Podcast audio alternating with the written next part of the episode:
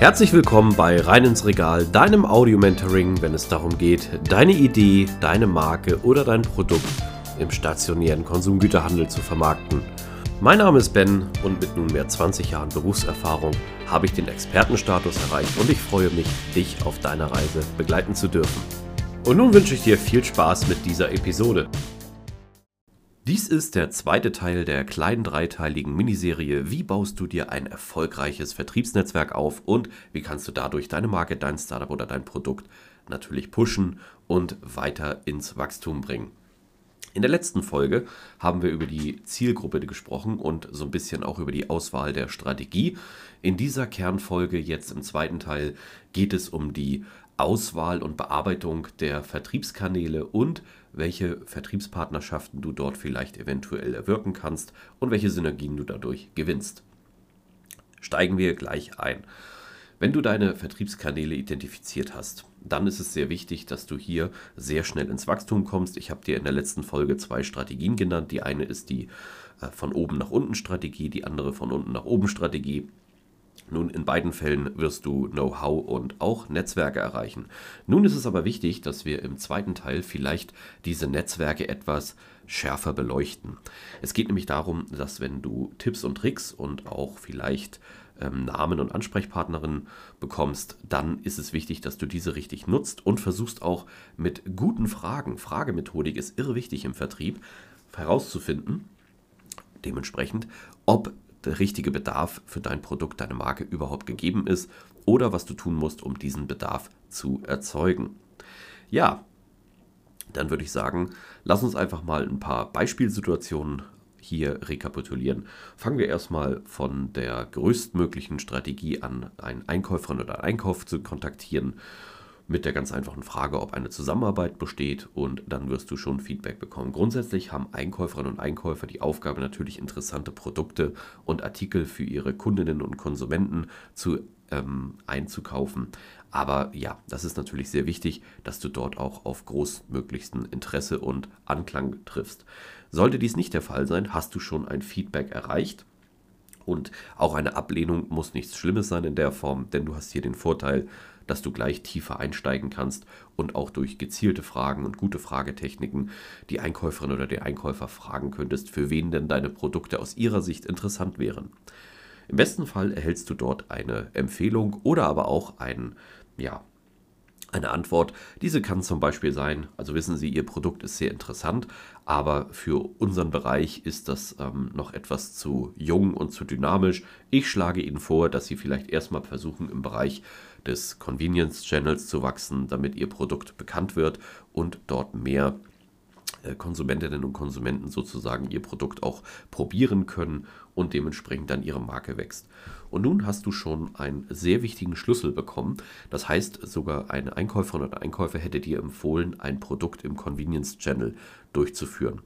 Wenn du natürlich bei einer großen Handelskette dann als erstes warst, kann das auch bedeuten, dass du vielleicht zu schnell warst oder aber auch deine Marktanalyse nicht sauber durchgeführt hast. Das ist natürlich jetzt nur eine Meinung. Es ist wichtig, dass du dir mehrere Meinungen einholst. Aber in dem Bereich wird sehr schnell deutlich, welchen Bereich du vielleicht hier im Kern bearbeiten solltest und kannst. Wenn du diese Aussage nun bekommen hast und deine Strategie in der Form nicht angepasst werden muss, aber vielleicht überdacht werden muss, dann macht es vielleicht Sinn an dieser Stelle, wenn du im Convenience-Kanal stattfinden möchtest, dann auch vielleicht gewisse Allianzen, Netzwerke oder sogenannte Vertriebspartnerschaften zu schließen.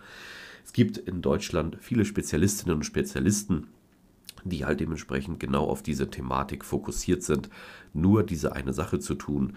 Und diese Sache machen sie auch verdammt gut. Also ist es möglich, hier auch wieder durch Networking, das geht für verschiedenen Bereichen. Du kannst auf große Messen gehen, es gibt große Fachmessen, in denen man sich besuchen kann, es gibt Foren, wo man sich anmelden kann.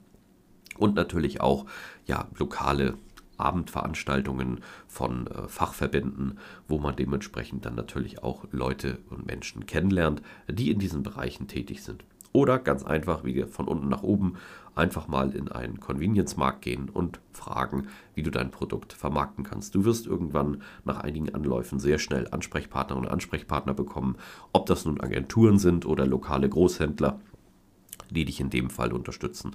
Und auch hier hättest du dann einen größtmöglichen Synergieeffekt, weil du ja dementsprechend dann die Möglichkeit hattest, an deiner Marke und deinem Produkt sozusagen nicht nur zu justieren, sondern auch im Kern eine Vertriebspartnerschaft zu schließen. Das ist der Weg, den man gehen könnte. Man könnte aber natürlich auch den großen Weg gehen und eine Ausschreibung machen das bedeutet, du arbeitest speziell mit einer Agentur zusammen. Sollte sich das natürlich dann bestätigen, wir sind jetzt im Beispielbereich des Convenience-Kanals, dass deine Marke und dein Produkt absolut nur für den Convenience-Kanal geeignet ist und dort äh, gesucht wird, dass sie für den stationären Handel so im Kern für die Supermärkte und Co. noch nicht richtig bereit ist ja, dann macht es Sinn, in dieser Form einfach mehr Partnerschaften zu schließen. Es gibt auch einige Großhändler und Großhändlerinnen, die das anbieten, so einen Service zu haben. Das bedeutet, sie bieten dein Produkt oder deine Marke dann ihren Konsumentinnen und Kunden an, haben natürlich eine Doppelfunktion. Das bedeutet, die Großhändler und Großhändlerinnen haben hier die Möglichkeit, dass sie natürlich einmal durch die Marge und durch den Verkauf und Vertrieb deines Produktes etwas haben, das sie verdienen und sie bekommen nochmal eine Vertriebsleistungspauschale von dir Ganz wichtig auch an dieser Stelle, bitte kalkuliere immer sauber. Das ganze Thema kostet immer Geld. Ohne Geld kommst du hier nicht voran. Das ist in allen Bereichen so. Das bedeutet nicht, dass du große Investments aufnehmen musst. Nein, aber du solltest es in deine Produktmarge auf jeden Fall einkalkulieren.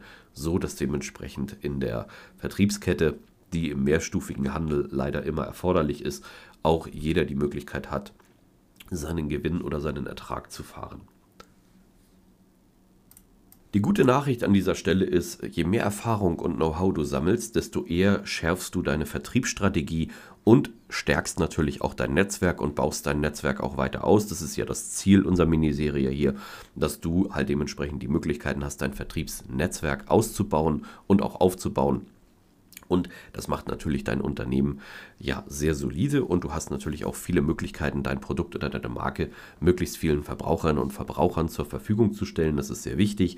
Und das Gute ist, wie im ersten Beispiel der Folge eines großen Baumes, es gibt so viele unzählige Verzweigungen und Verästelungen dass es eigentlich immer genug zu tun gibt und immer genug Arbeit gibt, gerade auch besonders im Vertrieb und du gar nicht irgendwo das Problem haben musst, zu wenig Arbeit oder zu wenig zu tun zu haben. Es ist auch ein Irrglaube, dass man schafft, alle Kanäle zu 100% abzuschließen. Das wird nie passieren, denn durch unterschiedliche Marktteilnehmer und Marktverschiebungen wirst du auch immer verschiedene Challenges haben.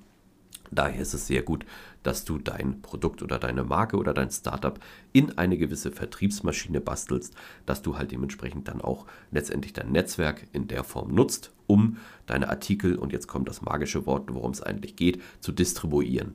Hast du eine gute Distribution, das sind die sogenannten Zugriffspunkte, wo viele Verbraucherinnen und Verbraucher dein Produkt erwerben können oder konsumieren können.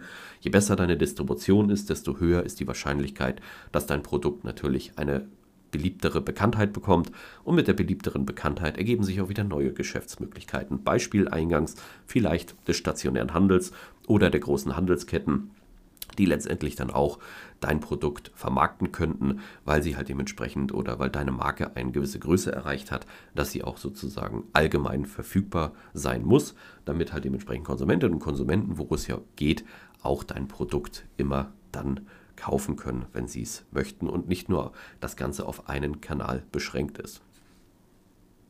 In der nächsten Folge geht es um das Thema Wachstum durch Schulung und wie du das ganze Thema für dich monitoren und messen kannst. Das ist nämlich sehr wichtig.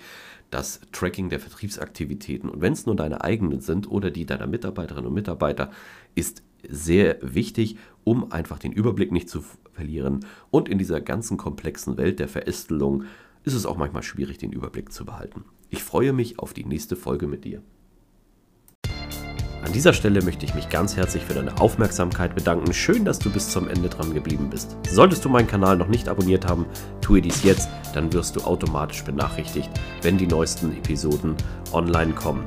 Solltest du jemanden kennen, für den dieser Content interessant ist, zögere nicht, mich weiter zu empfehlen. Ich danke dir und freue mich. Bis zum nächsten Mal. Dein Ben.